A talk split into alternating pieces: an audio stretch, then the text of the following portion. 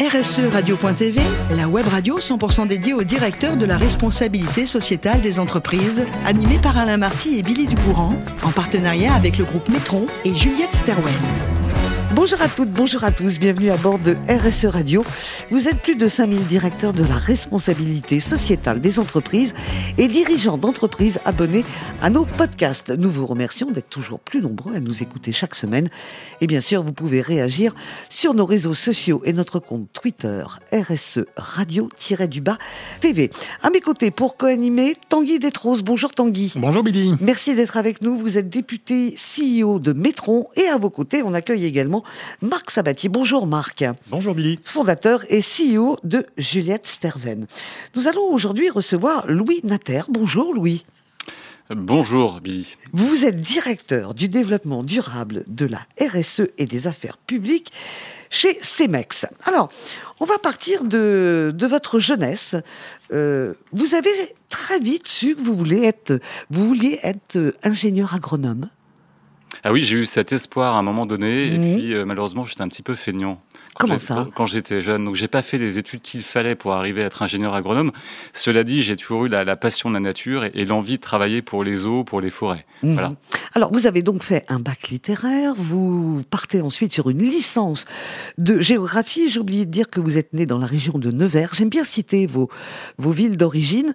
Et cette licence de géographie, vous la faites à Dijon, puis vous faites une maîtrise, pardon, de géographie à la Sorbonne, puis un DEA à la Maison de la Recherche de Toulouse, c'est loin d'être terminé, car enfin, vous accédez à un DESS à Paris 7, espace et milieu. Quand je vois vos études, je me dis, on n'est pas tellement éloigné d'un garçon qui n'avait pas la possibilité, parce que trop feignant, de faire d'autres études. Finalement, oui. vous vous ra rapprochez de ce que vous aimiez. Alors je me cherchais un petit peu. Mmh. Je pense que mon parcours parle par lui-même, mais j'ai fini par atterrir et euh, à me positionner en fait sur la sur la suite euh, finalement et, et euh, la perspective d'une carrière dans le domaine malgré tout de de l'environnement et puis de la géographie, de l'aménagement du territoire. Mmh. Comme premier job, on va vous retrouver travaillant pour le bureau d'études du patrimoine pour le canal de l'Eure. Je voudrais qu'on fasse une belle parenthèse. Ce canal, qu'est-ce qu'il alimente? Alors, il alimentait. Ça fait bien longtemps, malheureusement, ah, oui. ne tourne plus. Mais euh, ah, ça, ça fait partie des travaux de Colbert. Ah. C'était, euh, les grandes au, eaux. voilà, c'est ça. Les, les, grandes eaux. On est au XVIIe siècle et euh, on a bâti, on a bâti le château de Versailles. Il faut amuser la galerie, c'est le cas de le dire. Et, euh, et donc, il faut amener de l'eau à Versailles. Et on n'a pas beaucoup d'eau sur le plateau de Versailles, donc il faut aller chercher de l'eau assez loin. Et, euh, pour ça, engager des travaux assez incroyables de canalisation depuis les, depuis sources de l'Eure. Donc, on a un parcours d'une bonne centaine de kilomètres finalement qui va essayer d'aller capter ces eaux pour les amener au château de Versailles et faire jouer les grandes eaux. Ce qui a ébloui le monde entier hein, à l'époque. Absolument, oui, oui. Alors moi, j'y étais pas, mais j'imagine que ça bah devait être fabuleux. Oui. alors, on va voir ensuite que vous revenez. Alors déjà, ce job était important, mais euh, vous avez parlé de votre passion pour la nature. Vous faites ensuite des missions en région. Vous êtes en Bretagne, en Rhône-Alpes pour toujours la gestion de l'eau. Euh, cette fois-ci, c'est pour l'UNICEM. Et puis, euh, avec l'UNICEM, il y a un programme de démarche de progrès environnemental. Et ensuite, vous arrivez chez CEMEX. Comment, euh, avec tout ce que vous avez fait, votre première parcours, vous arrivez justement chez Cemex. À quel moment vous dites, je me pose un peu plus alors? Alors c'est vrai que j'ai mis les pieds euh, dans, dans, le monde professionnel, euh, vous l'avez dit, euh, dans le cadre d'un bureau d'études, et puis très rapidement je suis parti quand même dans le, dans le monde des industries. Mm. Ça, ça, me plaisait, en fait, je voulais, je voulais rentrer dans le vif du sujet, être confronté aux enjeux environnementaux et sociétaux assez rapidement, mais même dès mes études, hein, j'avais cette envie. J'avais le choix de partir dans la fonction publique ou, ou, ou le monde associatif. Et, et pour moi, c'était dans l'entreprise qu'il fallait être pour agir le, le, le, plus rapidement possible. Donc en effet, j'ai rejoint le secteur des carrières et matériaux hein, à l'UNICEM. Et puis en se spécialisant, euh, vu mon parcours dans le domaine de la gestion de l'eau, euh, j'ai pu euh, en effet mettre mes compétences au profit de la profession des carrières et des, et des matériaux mmh. sur l'accompagnement des entreprises du secteur pour les aider à faire progresser leurs pratiques environnementales, tout simplement. Quelles sont les valeurs de CEMEX? Alors les, les, les, valeurs de Cemex, euh, alors si on reprend les valeurs du groupe, on, on a euh, au premier chef la, la, sécurité et la santé des collaborateurs de l'entreprise. Je pense que c'est évidemment euh, une attention toute particulière dans un métier qui présente beaucoup de dangers. Dont on s'efforce à réduire les risques au quotidien, bien entendu. Et puis après, on a des valeurs très classiques, hein, comme euh, le, le, fait de se concentrer sur ses clients, la solidarité, euh, le, le, fait de travailler en équipe. Et on a aussi l'intégrité euh, qui, qui, figure au, au, parmi ces, ces, valeurs très importantes de l'entreprise. C'est assez classique, mais c'est fondamental. C'est fondamental. Alors, on va détailler un petit peu plus ce que vous faites aujourd'hui au niveau de la RSE. Et on va commencer avec vous, Tanguy. Oui, euh, bonjour Louis. Euh, moi j'ai une petite question euh, un, peu technique, mais par définition, j'ai envie de dire, le, le, ciment, c'est un produit qui est lourd, donc on ne peut pas spécialement le, transporter loin. On a aujourd'hui une problématique de, de recyclage d'énormément de déchets. Est-ce qu'on peut espérer un jour voir apparaître des matériaux de construction qui soient un amalgame entre du ciment et des produits recyclés qui permettraient d'être plus légers, d'avoir d'autres caractéristiques que les, les produits historiques et, qui en même temps amélioreraient entre guillemets la facture environnementale alors, Tanguy, il y a énormément de questions dans votre question qui a l'air très simple comme ça. Euh, alors, je vais apporter tout de suite une petite précision sur, sur CEMEX. CEMEX, c'est un groupe industriel mondial qui est un producteur important de, de, ciment en effet, mais qui produit également du béton prêt à l'emploi et des granulats. Alors, juste, la recette de cuisine, c'est vous mettez des granulats et du ciment, vous mélangez ça avec de l'eau et vous faites du béton. Alors il se trouve qu'en France, nous ne sommes pas producteurs de ciment, nous sommes simplement des producteurs de granulats et des producteurs de béton. Voilà, il manque un ingrédient, mais du coup, pour la partie ciment, euh, c'est pas tellement dans mes préoccupations actuelles euh, au niveau du, périmètre de la France. Cela dit, c'est un sujet qui est fondamental et qui guide véritablement la feuille de route de l'entreprise, notamment en termes de décarbonation, puisque évidemment, dans l'industrie cimentière, la décarbonation est au, cœur des préoccupations. Alors, pour ce qui est du béton et de granulats, vous avez raison, il y a un enjeu de, valorisation des matières, hein, et puis de recyclage qui est, qui est fondamental. Euh, alors, comment on fait, en fait, pour répondre à cet enjeu Eh bien, c'est assez simple. On récupère au maximum les déchets du BTP, les déchets de la déconstruction notamment. On les récupère sur des plateformes et euh, autant qu'on ne peut, on les recycle pour en faire de nouveaux granulats. Alors ces nouveaux granulats, donc ces granulats recyclés, vont permettre, si on est bon, hein, si on est un bon industriel, de les, de les intégrer dans le béton, en, en, suivant la fameuse recette de cuisine, pour faire des bétons à partir de matériaux recyclés. Et c'est comme ça qu'on arrive finalement à s'inscrire dans une boucle vertueuse d'économie circulaire et à répondre aux préoccupations notamment des collectivités qui ne savent pas quoi faire de leurs déchets et qui pèsent lourd ces déchets. Oui. Je suis assez d'accord. Mm -hmm. Marc? Bonjour Louis. Euh, on, on, on, parle effectivement beaucoup de carbone, de décarbonation, à la fois parce que c'est important, et puis parce que c'est assez pratique pour tout le monde, parce qu'on rend tout équivalent en carbone, sauf euh, effectivement des euh, choses dont on vient de se parler qui, qui touchent plus à la ressource. Et, et dans les ressources, euh, il y a notamment, si je ne me trompe pas, dans vos métiers, des sujets comme le sable. Je, je pense à ça parce que on en a beaucoup parlé pour le Qatar ouais. et qui importait du sable en fait pour construire ces stades, hein, si j'ai bien compris. Et puis l'eau que vous connaissez très bien. Qu'est-ce que vous faites sur ces, cette ressource-là? Alors ces, ces deux ressources-là, en fait, sont, sont des, des ressources euh, au cœur de, de, nos préoccupations, bien entendu. Enfin, d'abord au cœur de mes préoccupations personnelles, et puis euh, les deux, hein, et puis euh, au cœur des préoccupations de notre secteur d'activité. Alors, je vais commencer par la, la, question concernant le sable. Le sable, c'est une ressource géologique, en effet, euh, qui, vu du prisme du, bah, du grand public, euh, est présent principalement sur les plages et puis au bord des rivières.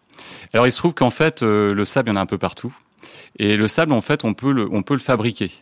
Euh, on peut faire du sable à partir de, du calcaire, à partir de roches éruptives, à partir de, granit, etc.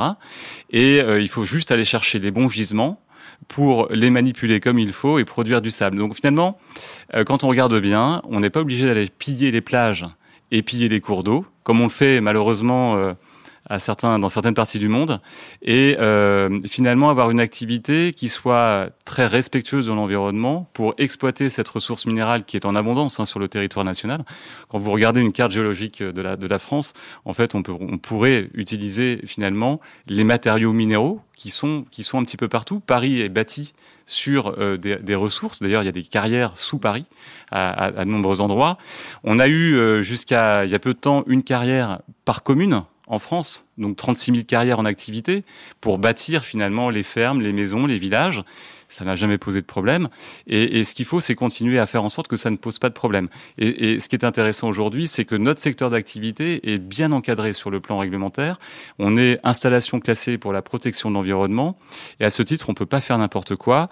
On ne peut plus, par exemple, exploiter du sable dans les rivières aujourd'hui en France. Marc, on va parler du sable. Maintenant, on vous écoute sur l'eau. Alors on parle de l'eau. Euh, oui, la ressource en eau. Alors pour, faire du béton, hein, il faut beaucoup d'eau. Il faut pas mal d'eau. Il faut euh, plusieurs dizaines de litres d'eau en fait pour faire du béton. Et, donc l'enjeu aujourd'hui, c'est de consommer le moins d'eau possible pour faire du béton. Alors pour, pour consommer le moins d'eau possible, en fait, on a deux leviers euh, principaux. Le premier levier, c'est de recycler l'eau que nous utilisons sur nos sites. Et donc, à partir du moment où on prélève de l'eau, en fait, pour euh, faire tourner euh, une centrale à béton, une usine de production de béton, on va rentrer dans une logique de circuit fermé. Et toutes les eaux utilisées pour le lavage des camions, vous imaginez hein, du béton frais dans des camions, il faut, il faut laver les camions parce que votre camion, sinon, quand, ça sèche, bon, ça pose un petit problème. Mmh. Ça coûte très cher.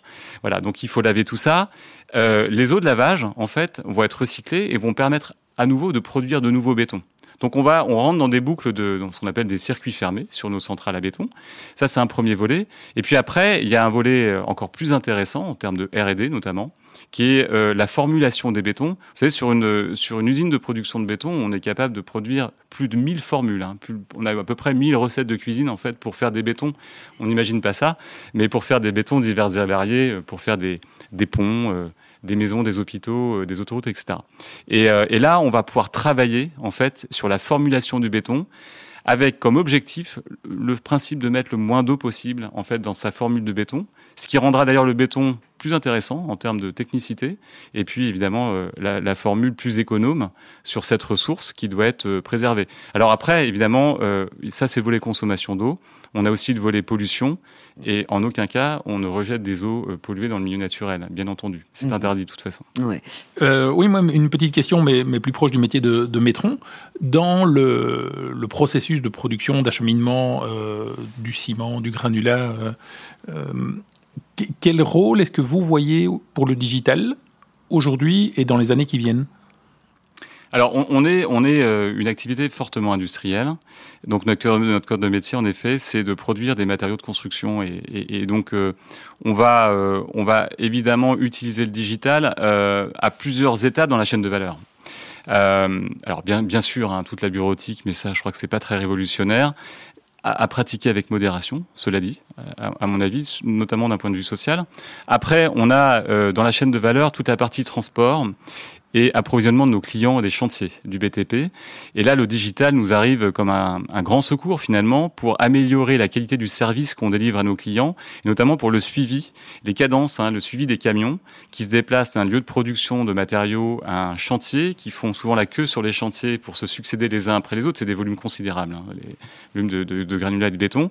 Et donc on a là en effet un champ important pour améliorer nos services euh, euh, vis-à-vis de nos clients. Et puis après, il y a une troisième partie euh, qui est plus technologique, qui est l'intégration dans les bâtiments eux-mêmes, et notamment dans le béton, d'une intelligence artificielle, ce qu'on appelle le BIM, qui permet en fait de tracer et de maintenir une mémoire dans les murs des bâtiments concernant les matériaux qui ont été utilisés pour faire, notamment pour faire ces bâtiments. Et donc d'avoir une, une vue à terme, à long terme, sur la recyclabilité notamment de ces matériaux, euh, notamment à partir de leur composition. Voilà. Marc et Tanguy, merci pour vos questions. Merci aussi à vous, à Louis. Euh, on va terminer sur euh, une de vos passions, mais on le sait depuis le début de l'interview ça reste, quoi qu'il arrive, la nature. Et vous dites, et on va tous en profiter et le mettre à, profit aussi, vous dites que ce que vous aimez dans la nature, c'est qu'elle éveille à chaque fois, vous faites une randonnée ou vous posez l'œil sur un arbre ou autre chose, nos cinq sens, l'ouïe, l'odorat, le goût, le toucher et la vue. Ben, c'est pas faux, si je l'ai dit en tout cas. Ouais. Euh, je, je, c'est évidemment quelque chose que je, que je ressens fortement. Euh, je pense que la nature, c'est, c'est, ça doit être en fait la, la principale source d'inspiration euh, pour nous, pour nos activités humaines, pour nos relations humaines. On parle d'écosystème dans la nature. On, on a d'ailleurs approprié ce mot dans le, dans, dans le monde économique. C'est pas pour rien. On est un, un ensemble d'espèces qui interagissent les unes avec les autres et, et s'inspirer de la nature, en fait, euh, quelles que soient les activités que nous menons, quelles que soient nos entreprises, nos organisations, c'est euh, sans doute euh, s'assurer en fait de respecter des principes de base qui nous permettent de vivre un petit peu plus longtemps. Voilà. Merci beaucoup Louis. C'est la fin de ce numéro de RSE Radio. Retrouvez toute notre actualité sur nos comptes Twitter et LinkedIn. On se donne rendez-vous mardi prochain à 14h précise pour une nouvelle émission. L'invité de la semaine de RSE Radio, une production B2B Radio.tv en partenariat avec Metron et Juliette Stawen.